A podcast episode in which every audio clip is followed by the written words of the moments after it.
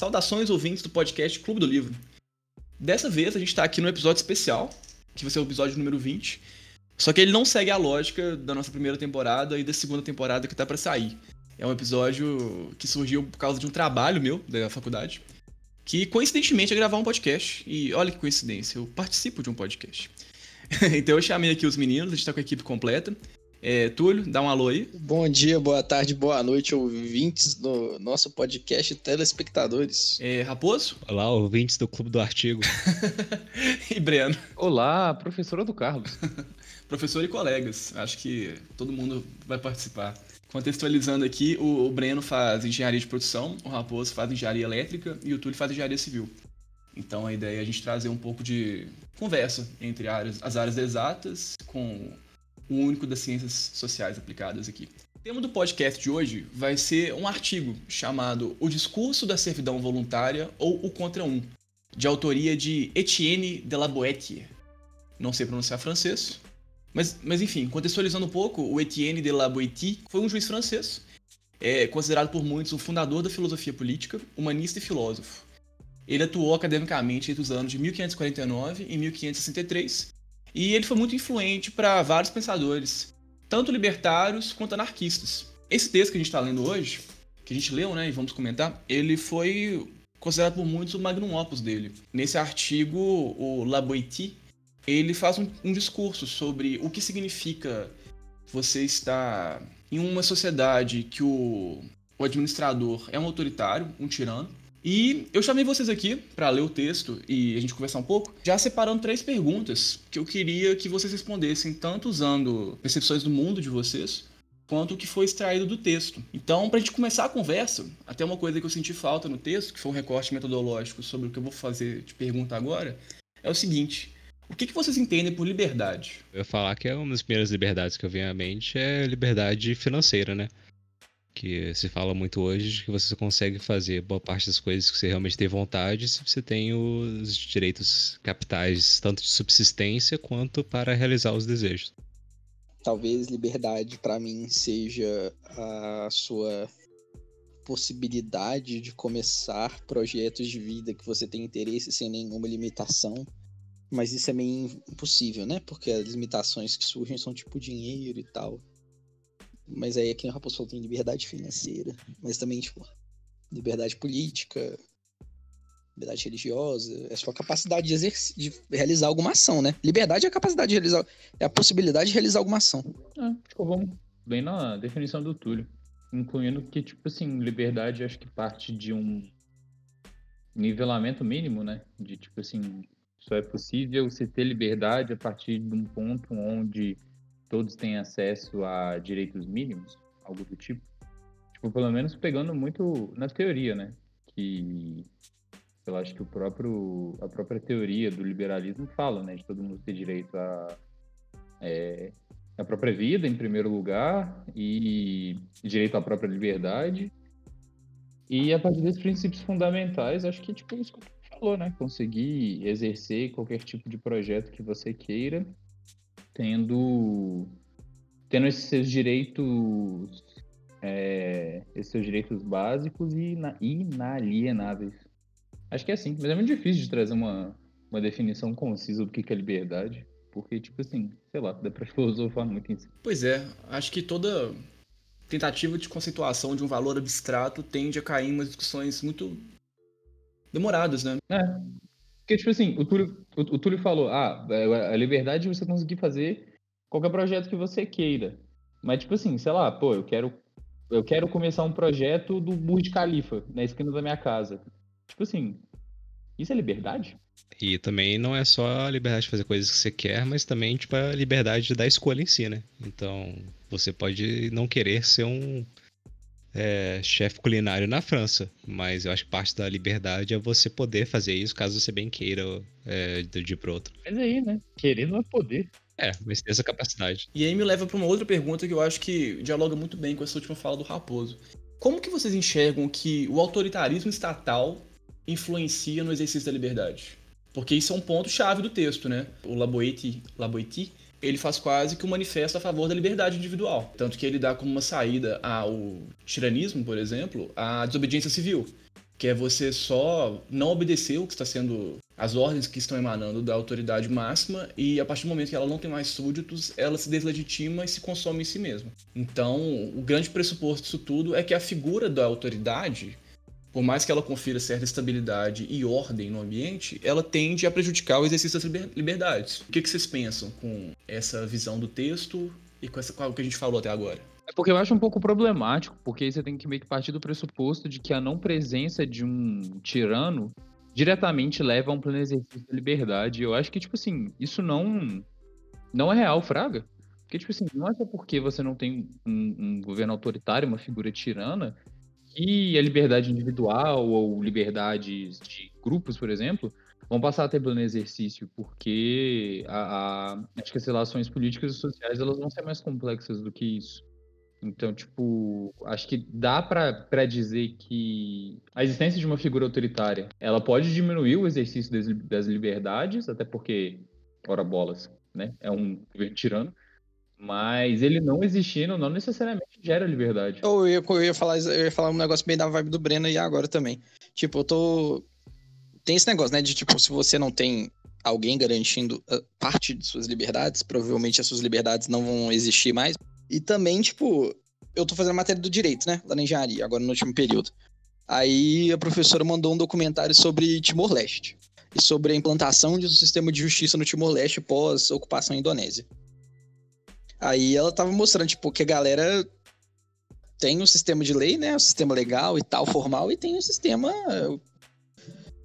O sistema da comunidade social, né? Que é tipo os, a galera mais velha da, a galera mais velha da tribo, tem uma regulação em cima disso também, né? Tipo, tem uma. Tem um governo social. Os costumes, né? É, isso, costumes, isso. Isso, é, é, é bem, também tem a herança, a herança dos costumes e a cultura local, né? Não adianta só falar que tem um tirano. Eu me lembrei de uma conversa que a gente teve quando a gente discutiu sobre como as democracias morrem, né? Que lá naquele livro ele fala que os autores mencionam que o que dá estabilidade para o sistema às vezes não é nem a, as leis por si, e sim a, os costumes, né? Que são as. É, ele fala os acordos de cavalheiros que estão por trás das discussões políticas. Então eu acho que isso aí. Não sei, me lembrou um pouco a própria concepção de liberdade. Como que você exerce a liberdade em um ambiente? Tipo, uma liberdade plena, é utópica. É, que que, que é liberdade plena? Não existe sociedade nessa, nessa liberdade plena? Não existe um mundo por trás dessa liberdade plena? Pois é, é esse recorte metodológico eu sinto que fez muita falta no livro. É, no livro não, né? No artigo. Gente, e a última pergunta que eu queria ouvir um pouco de vocês é a seguinte: pensando no contexto brasileiro, como que vocês acham que a burocratização que existe no nosso direito administrativo, ela pode ser interpretada como uma forma de exercício da autoridade? Porque, de certa forma, convenhamos que essa burocratização, ela tolhe um pouco liberdades individuais, né? É, sempre as pessoas mencionam que é muito difícil de empreender no país e tal, e uma das justificativas é a, o excesso de regulação. Vocês entendem como esse excesso de regulação sendo uma manifestação fática do autoritarismo inerente ao nosso sistema de governo? Não, não acho que eu não, eu não, acho que burocracia. Assim, burocracia pode se tornar um instrumento de autoritarismo? Pode, é só ver a China, né? Mas eu acho que no contexto brasileiro não tem muito a ver com isso, não. Eu acho que tem mais a ver com burri, burrice, burrice administrativa. Eu também não vejo muito, muita ligação. Então, vocês não acham que é possível fazer uma interpretação de que esse excesso de burocratização, que vocês falaram que é um sistema burro, né, de certa forma, não é algo intencional? para justamente visando alcançar esse objetivo do autoritarismo e concentrar o poder na mão dos poucos que sabem manejar o sistema? É, eu não vejo como um instrumento da elite é, que se ajuda por favores e tal de manter o, uh, o establishment. A gente pode pensar baseado no como as democracias morrem, né? Que foi um dos livros que a gente leu na temporada, onde você tem exemplos de países com uma, com uma jurisdição tipo, entre aspas, complexa, mas, e, e até, de certa forma, independente, que se tornava meio que um mecanismo para combater o próprio autoritarismo. Então, tipo assim, a, a, a, a separação intrínseca entre o, o, dos três poderes, né, nesse caso, principalmente entre o judiciário e o executivo, acho que o, o autor ele usou o caso do o caso da Venezuela, de que em um primeiro momento serviu como uma ferramenta para barrar a, a ascensão de um governo autoritário, tanto que tipo acho que chegou a ser na Venezuela chegou a ser a ser aprovado é, um impeachment. É, agora eu não tô, não tô lembrado se ele realmente usou Venezuela, mas é, é um país latino. Enfim, é, um governo autoritário estava em ascensão, né? E aí os mecanismos jurídicos começaram a barrar a, a tomada e a concentração de poder por parte do, do então presidente. E mas aí, tipo assim, meio que a situação já estava tão tão complicada, já tinha tanto poder na mão do, do chefe de estado que ele meio que conseguiu barrar, né? Ele conseguiu tipo passar por cima da decisão jurídica e aí aos poucos foi comprando cada um do cada um dos ministros, né? Com aquelas é, aquelas ferramentas de, por exemplo, ir nomeando cada vez mais ministros para chegar em um momento e você ter uma, uma maioria a seu favor e aí conseguir barrar qualquer tipo de votação, ou só colocar as votações de próprio interesse. E meio que ele driblou, né? Ele usou essa própria burocracia a seu favor. O que aconteceu, que foi bem diferente do que, ro, do que rola no, nos Estados Unidos, né? Onde, tipo, é, é, a gente viu que a burocracia escrita, entre aspas, ela não é tão complexa quanto, por exemplo, a brasileira, mas de certa forma em, é, ela durante as últimas décadas conseguiu barrar é, ascensões de governos autoritários e até tipo tomadas de decisão autoritárias pelo, igual você falou, meio que os acordos de cavalheiros né? Que, que, que, existe, que existem dentro da política norte-americana que basicamente regem como funciona a política norte-americana. Então, tipo assim, acho que agora respondendo sua pergunta, eu acho que é um. Tipo, pode ser uma ferramenta, então não vou falar nem que sim, nem que não. Foi uma resposta em cima do muro. Mas, tipo assim, dada o contexto do país e dado o contexto de, tipo, como já está como já está se dado esse, esse panorama autoritário, a, essa burocratização pode tanto facilitar o acesso o acesso do, do, do, a concentração de poder, né, na figura do, do chefe de Estado, quanto pode barrar também, né? Então, tipo, da mesma forma como, sei lá, nesse país o, o, o cara conseguiu burlar o sistema judiciário, hoje eu não vejo, tipo assim, sei lá, o, no Brasil, um chefe de Estado conseguir fazer a mesma coisa, sabe? Tipo, por todos os processos de nomeação e, tipo, até a gente olhando as notícias, o quanto que algumas tomadas de decisão unilaterais, quando elas são divulgadas, meio que, tipo assim, volta, né? O governo volta atrás com várias de, com, com algumas dessas decisões, justamente porque, tipo assim, o, o, o, os processos são mais complicados, a, essa tomada de decisão, ela, tipo assim, pela, acho que pela própria Constituição brasileira, ela não consegue ser tão fácil assim quando foram nesses países. Não, eu tô pensando, tipo, que quando fala de. para mim, quando fala de burocracia autoritária, eu penso na China, né? Que tem aquele tanto de taxa para registrar filho, taxa para registrar casamento, mas tipo taxas muito grandes e tem que pedir autorização e tem prazo. E você, você não pode mudar de cidade sem autorização. Então, tipo, a galera que mora em Pequim, eles moram meio clandestinamente porque eles não têm visto para morar em outra cidade no mesmo país. Se a gente se eu quiser mudar em, se eu, quer, se eu quiser mudar para Betim amanhã, não, não vou ter que ter um visto para mudar para mudar para Betim amanhã. Não tem uma barreira tão absurda assim que eu consigo visualizar. A gente. Tipo, todo mundo reclama que gasta. que tem muito imposto, né? A barreira burocrática no Brasil é muito grande. Mas não é pra, tipo, evitar que as pessoas criem empresa. É mais, tipo, porque a galera quer cobrar um dinheirinho a mais para tudo, né? Então você tem que pagar INSS, tem que pagar COFINS, tem que pagar IPI, você tem que pagar imposto de renda e tal. Aí a galera gasta muito tempo e energia trabalhando esses sistemas de de imposto, se conseguir licença e tal, gasta muita energia com isso, mas não tem nada querendo impedir que ninguém faça alguma coisa ativamente. Acho que é mais tipo, vamos tentar sugar até a última gota do que a pessoa está tentando fazer.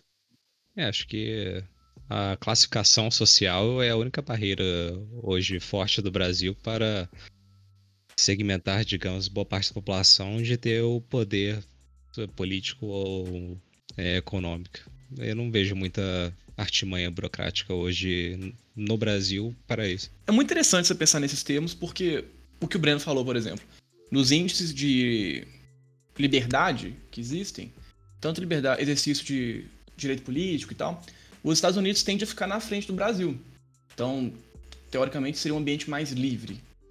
E justamente nesse ambiente mais livre, né, com normas menos burocráticas, foi possível que os acordos de cavalheiros barrassem algumas questões autoritárias que aqui no Brasil, em um sistema mais burocrático, não foram barradas com tanto sucesso, né?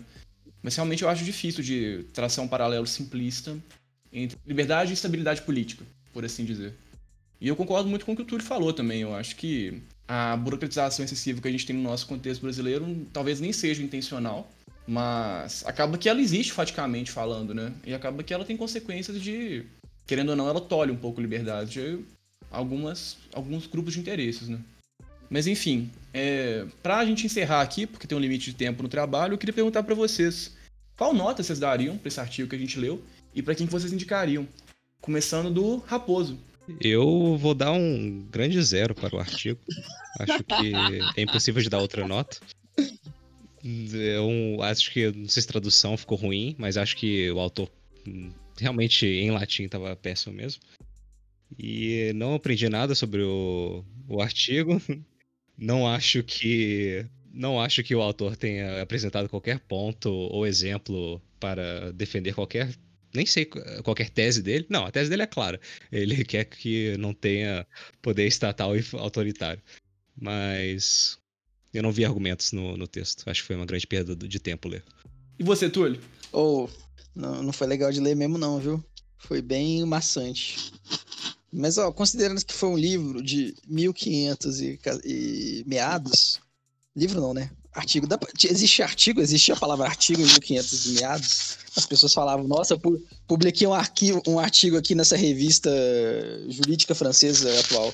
Não, isso aí foi um texto que até rodou muito tempo na ilegalidade lá na França. O Laboiti, ele só passava para alguns conhecidos dele que tinham visões políticas semelhantes. Então seria, sei lá, um manifesto clandestino para a liberdade? Não sei, vamos chamar de texto. Então, eles não, então ele, ele não publicou numa revista CAPS nível 3. Não, salvo engano, ele foi publicado ou, ou foi de forma póstuma, ou foi bem depois do momento que ele foi escrito. Eu dou um 2 um, um dois aí. Beleza, justo. E você, Breno? Vou dar um 1, um, mano. Esse texto não é pra mim, esse texto não é pra mim, não, velho. Sendo muito sincero.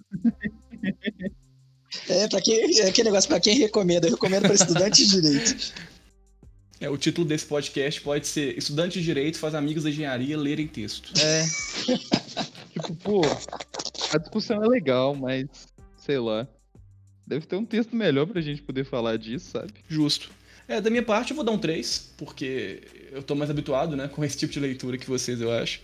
É, me deu muito o que pensar, e eu tive que fazer uma resenha crítica sobre o texto pro trabalho da faculdade, e meus pontos foram expressos lá. Mas o que me incomodou foi o que eu conversei aqui. Eu senti falta de um pressuposto metodológico para definir o que é liberdade e construir o raciocínio de forma mais procedimental em cima desse pressuposto. Que eu acho que da forma como foi feito foi um manifesto para a liberdade, feito de forma um tanto quanto verborrágica, que nem os meninos falaram, é difícil de ler. E, enfim, eu acho que é uma leitura válida, porém talvez ler sobre o texto seria mais interessante do que ler o texto. Eu entrei na página Wikipedia para entender melhor. É, eu tive que ler alguns textos extras para poder entender bem também. Mas então, com isso, acho que a gente encerra esse vigésimo episódio. A média final foi quanto, Túlio? É, 1,50. Então a média que ficou para esse texto que a gente leu foi 1,5. E foi isso. Espero que vocês tenham gostado, colegas de sala. Se gostaram do podcast, favor, nos acompanhe. A nossa proposta é fazer um podcast por semana falando sobre livros diferentes. É, a gente vai em vários gêneros diferentes. E estamos na iminência de começar a nossa segunda temporada. Então, todos são convidados a nos acompanhar. E é isso. Obrigado para quem ouviu e até mais. Tchau, pessoal. Acompanhe o podcast. Obrigado. Valeu, galera. Um abraço. Tchau, gente. Até a próxima.